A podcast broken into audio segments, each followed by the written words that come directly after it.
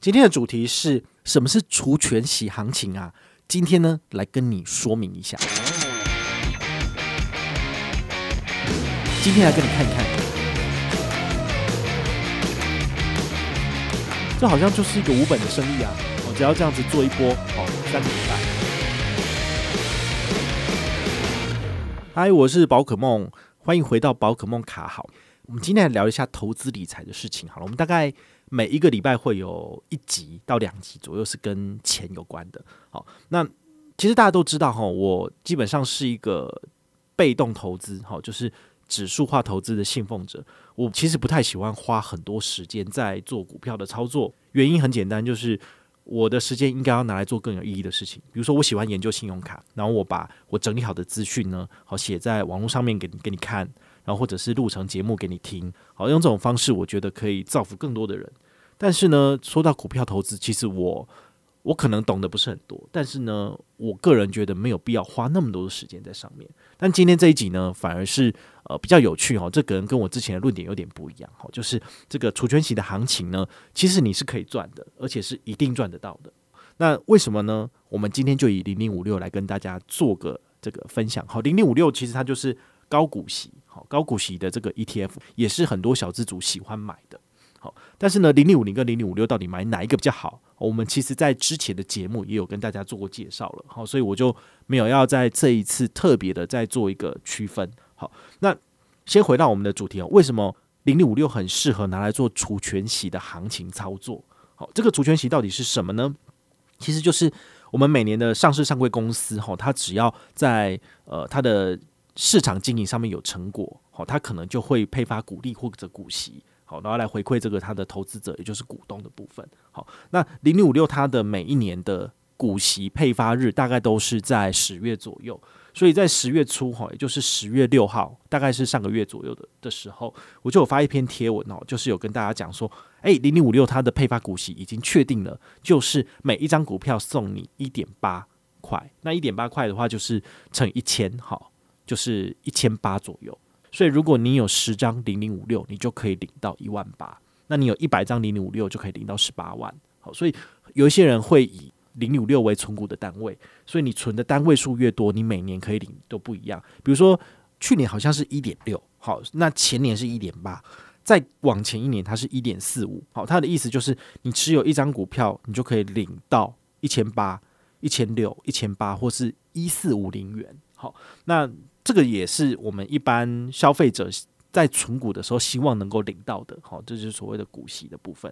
好，那这个除权息的行情，意思是指说，呃，ETF 它把钱配息配给你的话呢，它的钱呢就会往下跌，好，因为它其实是它拿里面的钱就是配给你，好，这是左手配右手。我在除权息那一天，哈，买的股价是三十二点三，那它除权息之后，它的价格呢就往下掉。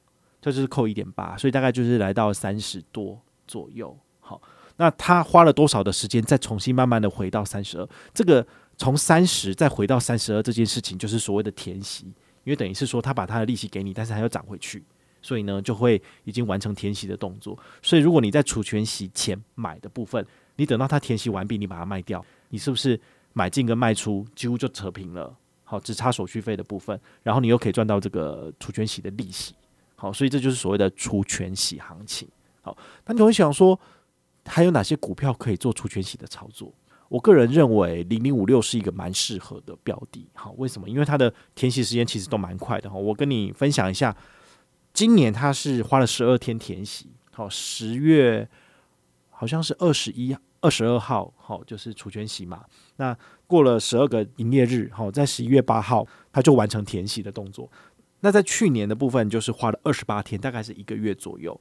前年是四十九天，好，大前年八十天。呵呵，所以呢，它的每一年的这个填息的时间都不一样。但是最近有一个趋势，就是它填息的速度越快。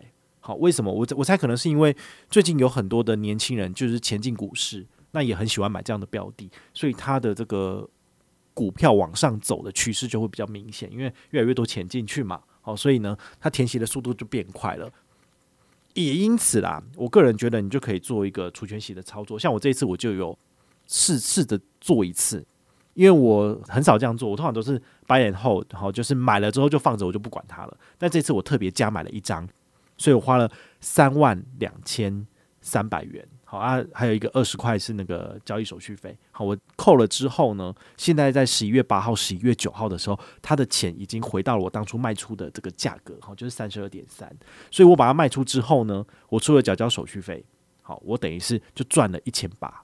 好，我就觉得诶，真的蛮划算的。你要在公司里面工作，要求加薪一千八又简单嘛？我觉得有点难，因为公司不见得每年都会帮你加薪。那你要做赚外快这件事情，哦，你要去当 Uber Eats 或 Foodpanda，你也是要就是冒着生命风险哦，在路上跑来跑去，你才有可能赚到这个钱。但是呢，我这次只花了，比如说两个多礼拜，哈，十二天嘛，十二个营业日，我就赚到了。那如果我放的不是一张哦，我是放十张，我是赚多少？赚一万八。如果我是一百张，我就赚十八万呢。一百张大概多少钱？好，因为一张是三万多，所以乘一百嘛，我只要有三百万，我可以在两个礼拜我就赚到十八万。哦，所以这个是蛮惊人的。所以有一些人呢、有资产的人，他们会简单的操作这个除权息。好，只要买进卖出，然后中间的手续费能够有所折抵的话呢，就算是你的利息拿来扣掉点手续费好了，你也是赚的。好，所以这个是蛮厉害的。但我现在我身边的闲钱，我是不太会这样操作，我只操作一张而已。我就早知如此，我就买个十张，我三十万有吧？我就这样下去，我就可以赚多少？我就可以赚一万八，诶，其实还蛮多的。对啊，那没有没有就算了。但是明年还有机会，所以我觉得明年大家也可以操作，或者是你可以去找其他适合的标的，然后你来做一个除权息的操作试试看。好，不要金额大，你就小小的一笔，这个东西基本上它只要填息完毕，你就可以赚到它的利息。我接下来还要跟大家分享的就是这个除权息的操作，还有一点需要注意的哈，就是你。付出去的这个成本，这次的话呢，我我相信应该有一些人也是股票的新手，所以不太知道说股票的这个交易会付出什么费用。哈，我先跟大家讲哦，这个第一个就是券商会收手续费，当你在买进的时候哦，你会被收千分之一点四二五的这个手续费。一般的券商开户都会给你大概六折左右的折扣哦，就是电子下单。好，所以六折是一个基本基本的门槛。那我这次是以星光证券为范例，那星光证券是几折？大家都知道二八折，所以等于是六折的一半左右。好，那以这个三十二点三元，然后买一张，它的价格怎么算呢？就是它的手续费要这么算，好，就是三十二点三乘以一千，再乘以千分之一点四二五，再乘以零点二八，然后这个数字算出来是多少呢？十二点八九，好少哦，那就没什么。好，不过呢，大家要特别注意哦，就是新光证券它毕竟也是券商，所以它是要盈利、要赚钱的。它的手续费基本上就是以一张一张股票来讲的话呢，它每一张至少低消是二十元。好，它的零股是一块钱，所以你也可以买九九九股。好，不要买就是一张就一千股。好，所以你买一千股的话，你的手续费不会被收十二点八九，而是会被收二十块钱。所以，如果你要用新光证券做操作的话呢，你可能一次要买两张零零五六，好，你的这个手续费超过二十以上，它才会依照你的那个真正交易的金额去收，就是十二点八九乘以二，大概就是二十五块左右。好，这样子的话，你的成本才会是最低的。好，那买进会收一笔这样的钱，那卖出的时候也一样。哈，卖出呢，就是刚刚讲的这个数字，好，跟你收一组之外呢，还会再收一个证券交易税。证券交易税如果是一般股票。比如说台积电、华航，你会被收取你的总卖出金额的百分之零点三，好，这个就进国库了，好，这个证券交易现在是不能减免的。但是呢，这个券商的交易手续费是可以折抵的，好，比如说新光证券的买进跟卖出收的这个二八折呢，是有机会可以抵掉的，好，怎么抵呢？很简单，如果你是新开户的朋友，他现在有送这个三千元的折抵金，就是两千块是证券折抵金，一千块是期货。期货我自己本身没有碰，所以我就不会特别的去说明。好，那你等你自己理解这个产品之后，你想要拿折抵金，你可以去使用。但是呢，这两千块的证券折抵金，你就可以用在你的这个除权息的交易里面。好，那刚刚讲的是卖出最低二十，不是四十块吗？你用这个两千块，你就可以折抵掉了。好，所以你还有一九六零可以用，你就知道你可以买多少次。好，我我自己有稍微算了一下哈，因为这个。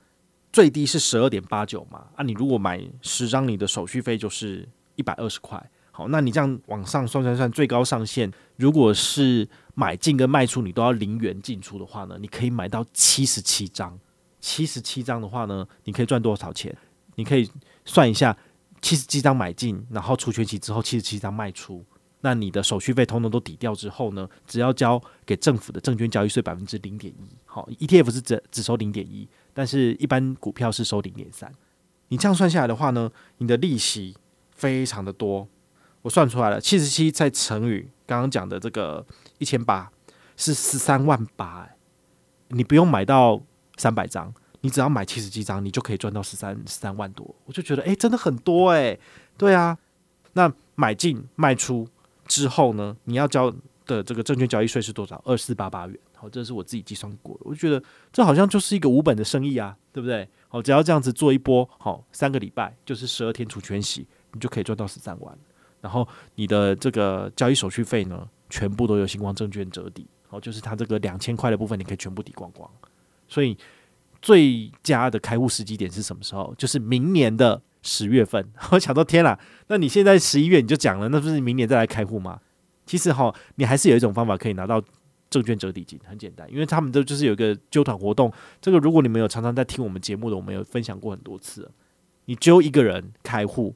然后呢，他可以拿到这个新户礼，你自己可以拿到一点的红利点数。你只要累积满四点的红利点数，你就可以去兑换，比如说大润发五百元吉祥券，然后还有一千五百元的证券折扣金。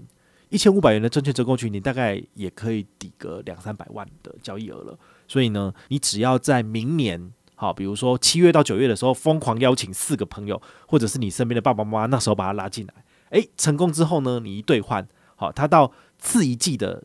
最后一个月之前都可以折抵，好，所以如果你在七八月去兑换这个商品的话呢，你在十二月三十一号以前你就可以抵掉，那你就可以参加明年的零零五六除权息。那么你的一千五的话呢，你的确也可以买到几张，可能五六十张都有。那在这个情况之下呢，你的手续费率呢可以省到最低，然后你又可以赚到这个利息。我个人推估明年可能不会到一点八，可能一点六、一点七都有。那这个情况之下的话，你可能也是可以赚个十几万呢。哦，我是不是在教大家偏方？其实没有，其实这个除权息的行情很多人都知道，而且你去 Google 上面搜寻，其实很多布洛克都有在写。好，这也是一般的股市行家都会操作的部分，就是小赚嘛。好，那如果你觉得这样子操作也很麻烦的话，那你可以跟我一样，就是都不要理它，你也不要去做这个行情了，你就是定期定额的买入，然后把它放在账上，每年稳定的收取这个利息，好，这个股利的部分。也可以，股息泰投资你也可以赚到的，就是呃股市未来成长，然后还有就是它的每年配发的股利，这也是一种不错的投资方式。好，但是呢，零零五六我个人本身是没有在买的，没有在买的原因是因为它加了一些人为的判断在里面，所以很有可能未来会失准。比如说，它这一次为什么忽然间大涨这么多的原因，当然是因为它把好像长荣跟华航放进去了吧？但是长荣跟华航是这几年来通通都没有在配股配息的。那你怎么可能就是可以赚呢？他所以他赚的是什么？就是他在低点买进去，然后高点把它卖出去。他获利了结的时候呢，他的零零五六的投资绩效就会上涨了。好，所以呢，这样子的操作方式，我个人觉得充满了人为的判断，可能风险性比较高。所以，与其买零零五六，我可能倾向于买零零五零就好了。所以我零零五零它的部位越来越多，但是零零五六我是买一张试着操作给你看。然后明年呢，我在除权洗的那一天呢，好，我也一样也会做一次操作，但是我可能不会只买一张，我可能就买个十张，丢个三四十万看看，也许我就可以赚多少，赚个一两万块这个私房钱嘛。那时候要出去玩，你要订房要干嘛，都会用这个支付就好啦。所以说，为什么很多人他们都瞧不起我们这些信用卡布洛克，就是每个月省个两百三百就在那边爽歪歪，他们就是股市一操作，可能就赚个十几万了。我大概可以理解了。因为这个钱真的是又大又快，但是呢，如果你信用卡那边省，你一个新户礼你可以拿多少？你不过拿五百嘛，这东西有必要那么认真去做吗？其实你可能呃认真一点做一个这个储权息的操作，你可能赚的都比我还多了。好，所以呢，这也是一个可以稳定获利的方式。好，就提供给你参考。除了零零五六之外，有没有什么其他的呃投资标的可以去这样操作？我不知道，你可能要自己去研究。好，那投资有赚有赔。好，你赚钱你不会分我，你。赔钱你也不要来找我，好，因为我没有鼓励你哦，我只是说我自己一个人操作过之后，发现这个是可行的，但是不见得代表明年一定可以拿到这样子的绩效，因为他可能明年只配发零点五，谁知道？哦，零点五的话我就不会操作，因为实在太烂了。所以呢，他在他今年的话是十月六号公告，但是他除权息的截止日是十月二十二号，所以十月六号开始他就涨了。但是呢，你可以挑选一个在十月二十一号之前的任何一个时间你来进场，其实都可以。所以它除权息公告到最后截止日之前，都还有大概两个礼拜的时间，你可以自己慢慢去挑时间。好，所以这个不见得是说它除权息那一天你就要马上买了，哦，倒是没有。所以如果你觉得它的明年的股利发放低于一点八太多，你觉得不好，那你可以不要参加。